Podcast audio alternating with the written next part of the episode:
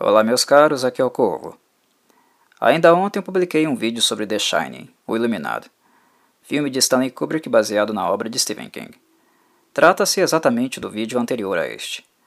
Como eu ainda não havia me interessado a assistir Doctor Sleep, filme de Mike Flanagan, que também adapta o livro de mesmo nome do King, onde ele narra a vida de Danny Torrance após os eventos do Overlook, eu pensei que poderia ser esta uma ocasião oportuna para finalmente assistir o filme e tecer algumas considerações.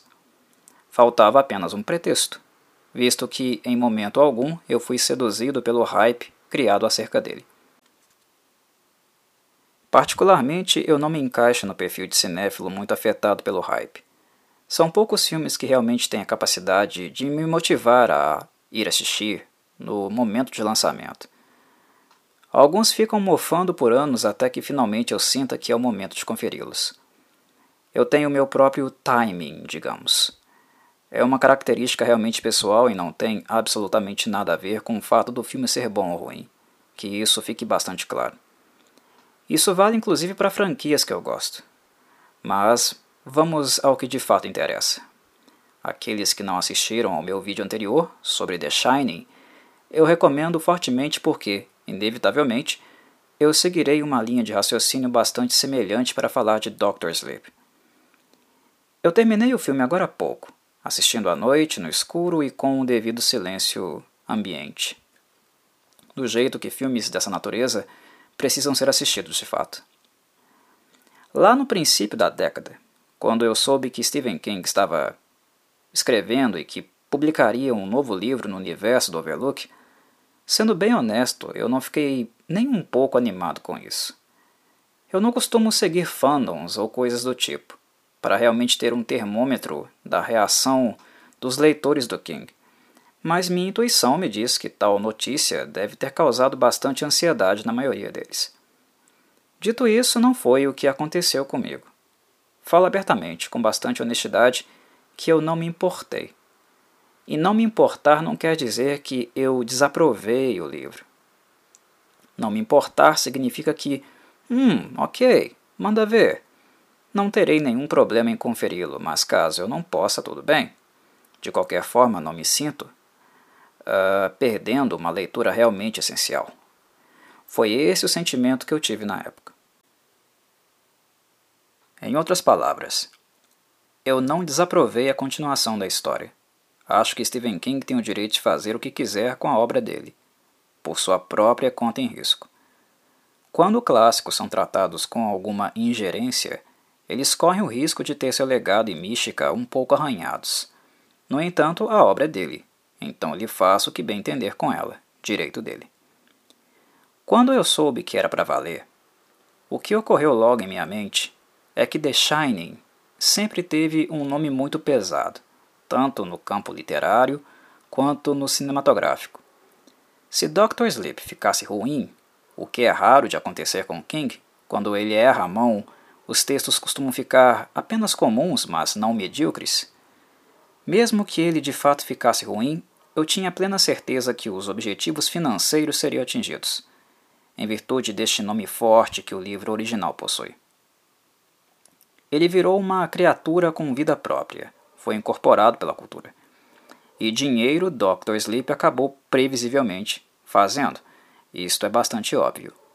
O livro vendeu e, além disso, rendeu mais um filme e direitos autorais sendo pagos ao escritor. E o Sr. King encheu os bolsos novamente. Além desta clara motivação financeira para dar prosseguimento a The Shining, eu questionei se haveria alguma justificativa conceitual realmente pertinente para isso. King é um autor, sejamos justos com ele, que não fica reciclando seus maiores sucessos ou criando caça-níqueis com eles. E por isso Dr. Sleep, de certa forma, me surpreendeu. E quando eu soube que ele trabalharia em Dr. Sleep, eu cogitei que ele montaria uma estrutura onde, primeiro, ele exploraria a nostalgia dos amantes do velho Overlook e, segundo, criaria algo completamente diferente logo em seguida. Iria inserir algo completamente avesso dentro dele. Algo novo e que não fora visto antes. E foi bem isso que aconteceu. Quem é leitor do King não irá estranhar. Um exemplo que posso citar, onde algo assim se configura, é em Geralt's Game, um dos meus prediletos dele. Aqui no Brasil, o livro é conhecido como Jogo Perigoso. Como aconteceu com muitos outros, eu fiquei bastante envolvido com o começo da narrativa, de Geralt's Game, no caso. Fiquei simplesmente envolvido e adorando o desenvolvimento, o meio do livro. E no fim, encontrei algo distoante, que não dialoga muito bem com a apresentação prévia e que acaba sendo, para mim, algo incompatível esteticamente falando. Geralt's Game é um bom exemplo. A mulher presa na cama, a ameaça de morte iminente em virtude da desidratação e isolamento, as lembranças de cenas infantis onde ela sofreu abusos sexuais. Tudo isso acontecendo ali, no mesmo recinto, onde há apenas uma mulher deitada na cama. É um livro fantástico, uma trama psicológica brilhante. Aí, de repente, no final do livro, surge um maluco do nada, que parece mais um monstro do que um ser humano e que quebra totalmente aquele clima psicológico brilhante e previamente estruturado que vislumbrava mais os sentimentos internos do que o contexto externo. É como juntar galhos e bugalhos. Entendem? Não dá liga. Eu adoro Geralt's Game, mas detesto a inserção do voyeur tarado e aberrático. Aquilo para mim foi como um novo estupro, no caso da minha leitura, porque quebrou com todo aquele envolvimento e exploração das cicatrizes na alma da personagem, todo aquele clima e tensão previamente estabelecido. O King tem dessas coisas. É algo que passa a ser previsível depois de um tempo. Nós esperamos isso dele. Ele é do tipo que gosta de fazer essas experimentações, que arrisca mudanças de, de direção, que muitas vezes são bruscas e pouco justificadas. É o estilo dele. Quando ele acerta, ele cria uma obra-prima. Agora, quando erra, fica bem tosco. Em defesa dele, pelo menos ninguém pode acusá-lo de pecar pela falta de ousadia. A questão é que nem sempre a transição de um gênero literário para outro é assertiva ou pertinente. Algumas vezes a obra acaba solidificando características tão marcantes que acredito ser melhor continuar com elas, respeitar o que ela está pedindo, porque ela já criou uma face, transcendeu o seu criador e seus desejos. Quando a obra fala conosco, é assertivo nós pararmos e ouvi-la. E bem, foi assim que eu me senti com The Shining, como uma obra que criou face própria. Eu nunca fiquei animado ou ansioso com Dr. Sleep, porque, primeiro, eu identifico em The Shining uma identidade própria e por isso ela é uma obra-prima. E segundo, que se ela fosse ter uma continuidade, ela acabaria se tornando algo completamente diferente, não teria nada a ver com o texto original. Nesta nova obra, apenas o background seria o, o background de The Shining, a base. Mas tudo que fosse criado a seguir seria diferente, seria outra coisa. Em outras palavras, eu não acreditava que uma sequência precisasse ser feita porque The Shining tem começo, meio e fim. E a história que Stephen King escreveu e que Stanley Kubrick alterou muito no filme, mas ainda conseguiu manter o tom, foi contada ela acabou. Não é que eu não quisesse ver o Andy ou Danny Torrance novamente. Eu apenas não via sentido nisso. Eu me perguntei: qual a razão disso? O que eu verei aqui não será o Overlook. E o que eu gostei na obra foi do Overlook e tudo o que aconteceu lá. Se eu quiser voltar ao hotel, eu sempre poderei ler o livro novamente, assistir o filme ou a minissérie de TV novamente. Considerações feitas. Dr. Sleep, portanto, deixa algumas coisas bem claras. Primeiro, que não se trata de uma continuação. Ah, Corvo, é uma continuação sim, porque segue a história do Danny. Não, meus caros, não é. Danny teve um capítulo da vida dele fechado no momento que ele saiu do Overlook. Ah, Corvo, mas os fantasmas o seguem. Sim, aquela. É, a nova história, no caso, nos apresenta isso. Mas aquela história acabou, mesmo os fantasmas seguindo ele. Em Doctor Sleep, o que veremos serão os efeitos colaterais daquela história, mas não a história ressurgindo, retornando, se repetindo. Foi iniciado um novo capítulo, um novo marco. Embora ele esteja marcado e traumatizado, o Danny do Overlook não existe mais. O que restava da infância dele morreu naquele hotel. Este Danny aqui, de Dr. Sleep, é outra pessoa. E segundo, o gênero do livro e, consequentemente, do filme fatalmente também iria mudar em virtude disso. Em nenhum aspecto Dr. Sleep pode ser chamado de The Shining 2.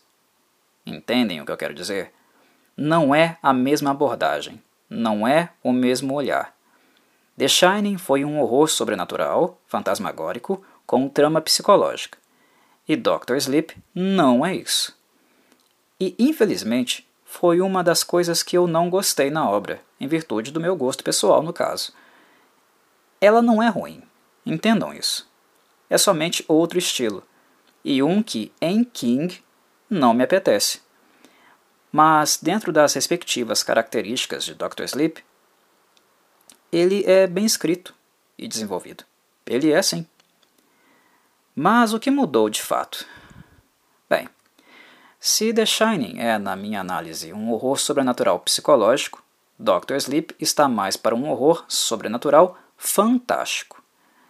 Aqui reside o grande detalhe: o que era psicológico se tornou fantástico. E, na minha avaliação, a obra perdeu o tônus gigantesco que tinha justamente em virtude dessa mudança.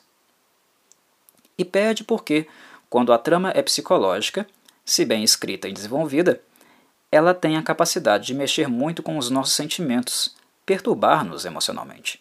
Ou seja, nós vamos mexer na poltrona, ficar pensando depois da leitura, sentir um pouquinho de angústia ou aquele nó na garganta.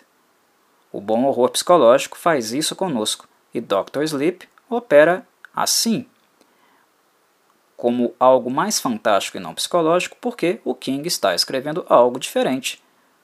Não é mais algo de nível mental, porque a gênese do trauma, aquilo que chocou e agrediu, já aconteceu. O que nós acompanhamos agora é apenas o homem que restou daquele episódio. Vemos os seus pedaços ele tentando reconstruir sua vida e tristemente repetindo traumaticamente em certos momentos os piores defeitos do seu pai. Somente com a ajuda de pessoas gentis é que Danny vai conseguindo se reinventar e de fato tornar uh, aquele uh, aquela pessoa que o título do livro e do filme faz menção, o Doutor Sono. Dr. Sleep tem um pouco disso, de um processo de cura e de reinvenção. E o sobrenatural, que antes já foi mostrado, agora não mais surpreenderá ou será o aspecto mais marcante mais na frente do filme. Porque ele não tem mais aquele impacto psicológico e nem essa é a intenção do autor aqui. Não é a intenção do King escrever assim mais. Esse processo, estas questões e estes fenômenos já foram agora naturalizados.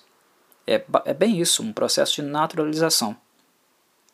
Portanto, o que sobra é apenas o caráter fantástico desses, desses eventos, desses fenômenos, onde King e o filme resolveram investir e que, pessoalmente, acho que foi algo determinante para que a obra fosse algo que apenas faz menção a The Shining, mas não tem absolutamente nada a ver com ela mais. É outro livro, e, consequentemente, outro tipo de filme também. Por isso, reforço: não procurem ler Doctor Sleep ou assistir o filme achando que vão ver uma sequência de The Shining, porque essa mentalidade vai levar vocês fatalmente a uma frustração. Se de cara não tiverem consciência de que Dr. Sleep capitalizou na fama de The Shining, mas que não necessariamente quis ser um The Shining 2, aí vocês conseguirão degustar o produto final um pouquinho melhor. Naquilo que o filme e o livro de fato são. Doctor Sleep é bem pensado e organizado. A história flui bem e o filme consegue manter tanto esta organização quanto a coerência dos fatos. Embora as obras literárias e cinematográficas sejam consideradas obras de horror, Eu ainda preciso comentar que a palavra horror soa um pouco estranha nos meus ouvidos quando falamos de Dr. Sleep.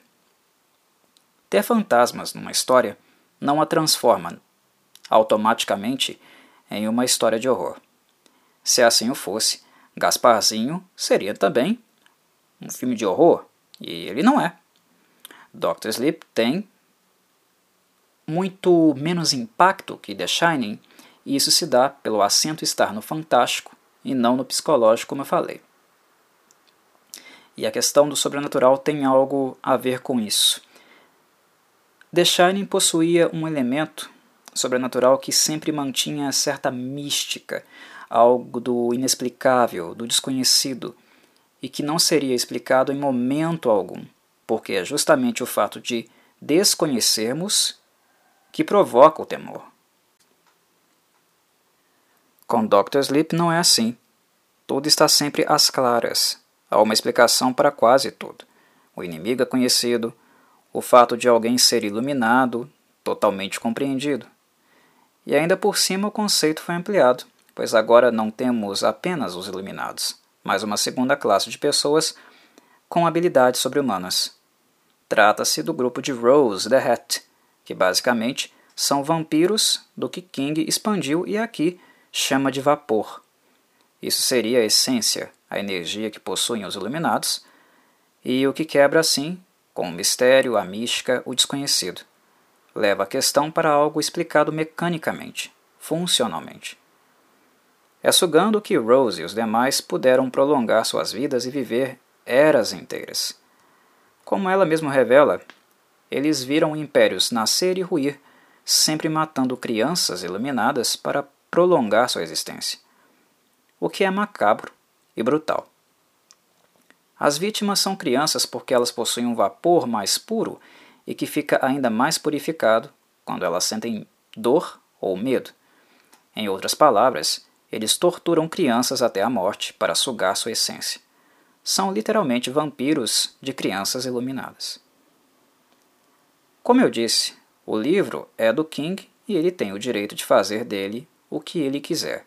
Mas eu, Corvo, não acho que esta expansão tenha, em termos de qualidade, enriquecido o seu universo. Pelo contrário. Dr. Sleep, sendo bem honesto, substitui o desconhecido e a imprevisibilidade por algo muito do senso comum, ideias batidas, excessivamente utilizadas. Em vários momentos eu me senti acompanhando um clichê, uma luta entre bonzinhos e malvados, e quantas e quantas vezes nós já vimos isso? Dr. Sleep inúmeras vezes me faz sentir que eu estive acompanhando personagens com superpoderes. Isso aconteceu com Danny, com a menina Abra e também com Rose e o seu bando. Foi essa sensação que eu tive. E isso, na minha leitura, agrediu muito aquela sensação que eu tinha de que a iluminação era algo transcendente, misteriosa e que não tínhamos muito como saber até onde os fenômenos nos levariam, qual seria o seu limite. Era uma perspectiva mais aberta e imprevisível. Outro ponto é o fato de que, com Rose, temos a figura de uma vilã sobrenatural, que conseguimos ler totalmente, saber exatamente suas motivações, algo que em The Shining não existia. Mas aí alguém pode dizer: Ué, Corvo, The Shining tinha os fantasmas do Overlook. E eu respondo que os fantasmas não eram necessariamente os antagonistas definidos de The Shining. Eles eram apenas um elemento numa cadeia de acontecimentos. O antagonismo exclusivo é algo que nunca totalmente foi evidenciado, ficou estipulado ou definido, como fica aqui em Doctor Sleep com Rose. É como Halloran dizia. O Halloran dizia que os fantasmas são rastros. É como se eles fossem uma potencialidade, uma energia, algo mais próximo de uma força da natureza, do que propriamente uma entidade antropomórfica.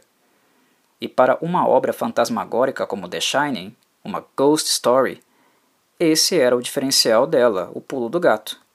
Se havia alguém mais próximo da vilania em The Shining, essa pessoa era Jack Torrance, porque é quem mais fica afetado negativamente pelo rastro, pela história do hotel e literalmente tenta fazer em pedaços a esposa e o filho. Dr. Sleep, na minha análise, tornou as coisas bem comuns, mais mundanas. Danny e Halloran, em The Shining, eram pessoas misteriosas, cujas faculdades estavam para além das capacidades dos mesmos de explicá-las. E na mesma vertente estavam os fantasmas. Eles machucavam, corrompiam, mas eles ao mesmo tempo eram turvos. Já Danny, Abra e Rose, em Doctor Sleep, são como pessoas com superpoderes. E o inimigo, Rose no caso, não tem nada a esconder, nada que esteja realmente nas sombras em momento algum, para que assim exista algum mistério de fato na obra.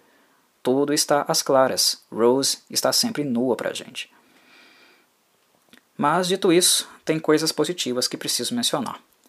E uma delas foi exatamente o fato de Mike Flanagan não ter ficado com medo de investir numa abordagem que, como mencionei no vídeo que fiz para The Shine no canal, o vídeo anterior a este, uma abordagem que misturasse o melhor dos mundos. Ou seja, investisse na abordagem cinematográfica de Stanley Kubrick, principalmente o aspecto visual, e ao mesmo tempo fosse mais fiel ao texto que Stephen King escreveu. O The Shining ideal, repito, seria um filme dirigido por Kubrick com roteiro de King. Flanagan tentou, bem ou mal, fazer isso com Dr. Sleep. E o resultado eu considero satisfatório para os padrões atuais que não são lá muito altos ou exigentes. O resultado é mediano, no geral. Mas mesmo assim, eu penso que esta decisão de Flanagan foi a mais correta que ele poderia ter tomado, mesmo Stephen King torcendo o nariz e apenas tardiamente dando finalmente a sua bênção, quando ele finalmente entendeu onde o Flanagan queria chegar.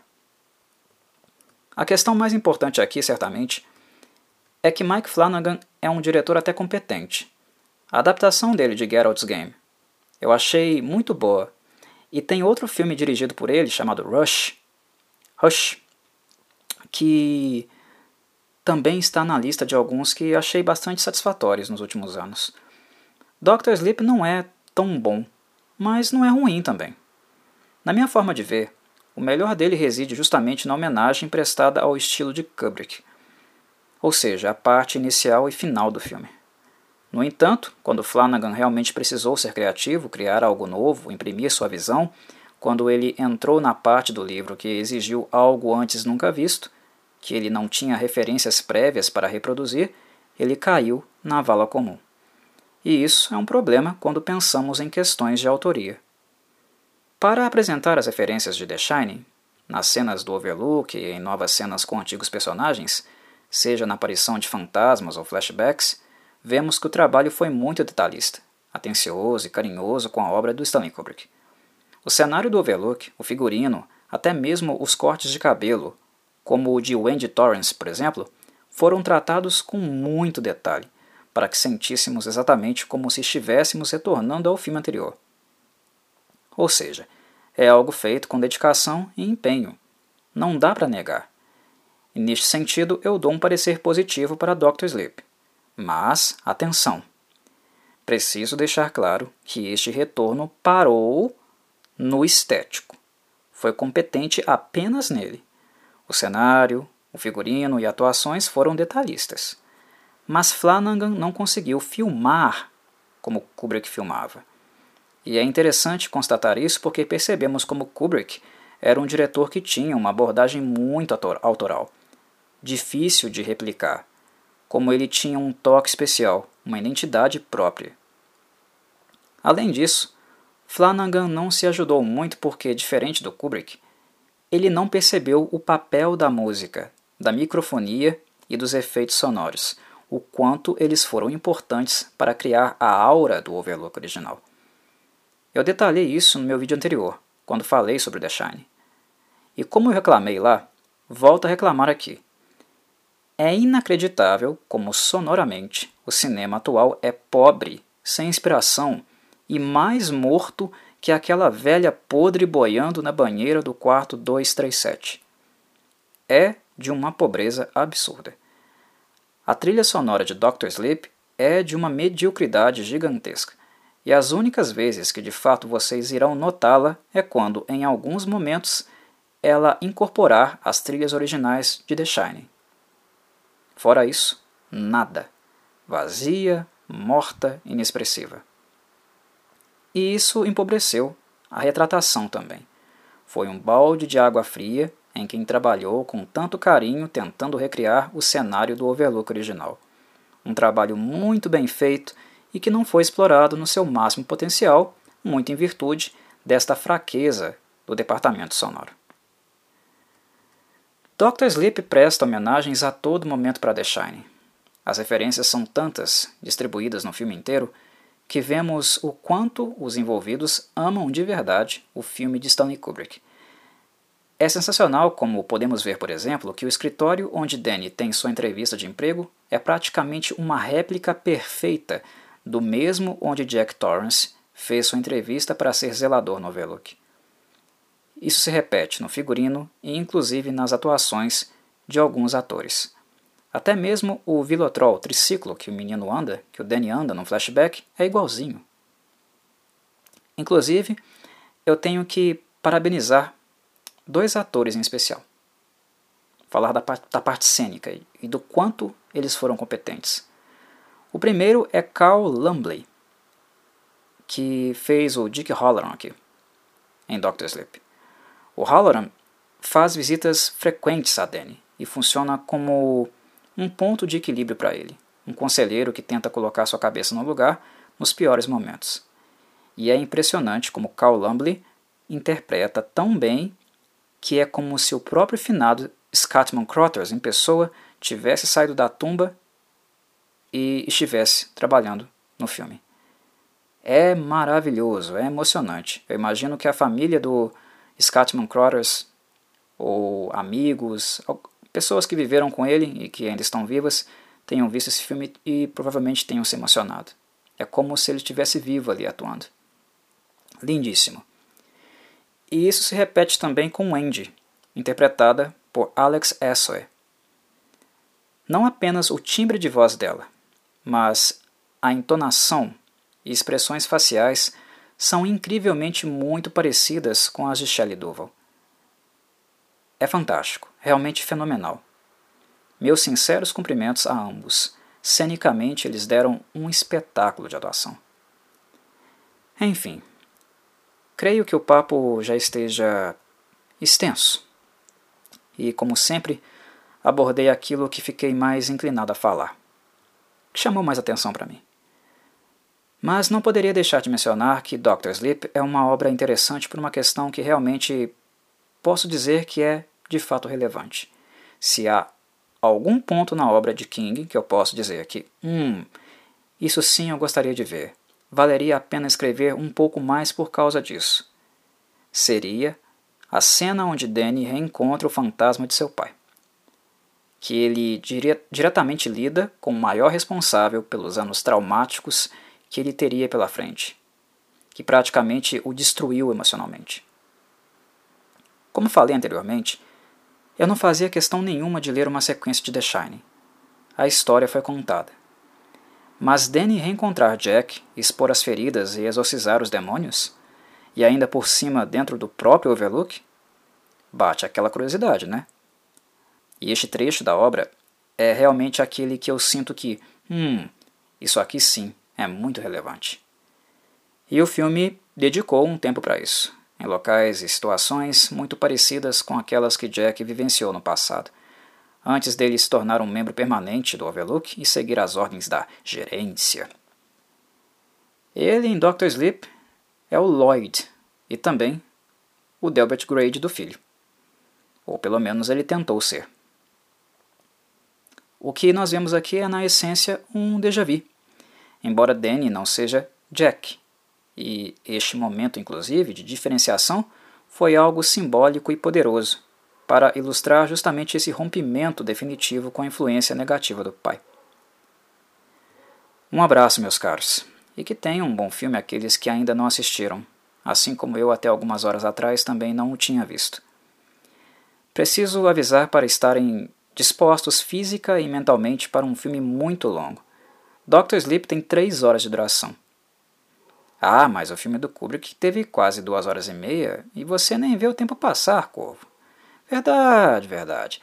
Mas, como eu falei, Mike Flanagan não é o Stanley Kubrick. Embora tenha qualidades, ele não tem um quinto do talento que o Kubrick tinha. Então, estejam dispostos, energizados, porque o andamento de The Shining e Doctor Sleep é lento. Isso se repete nos filmes.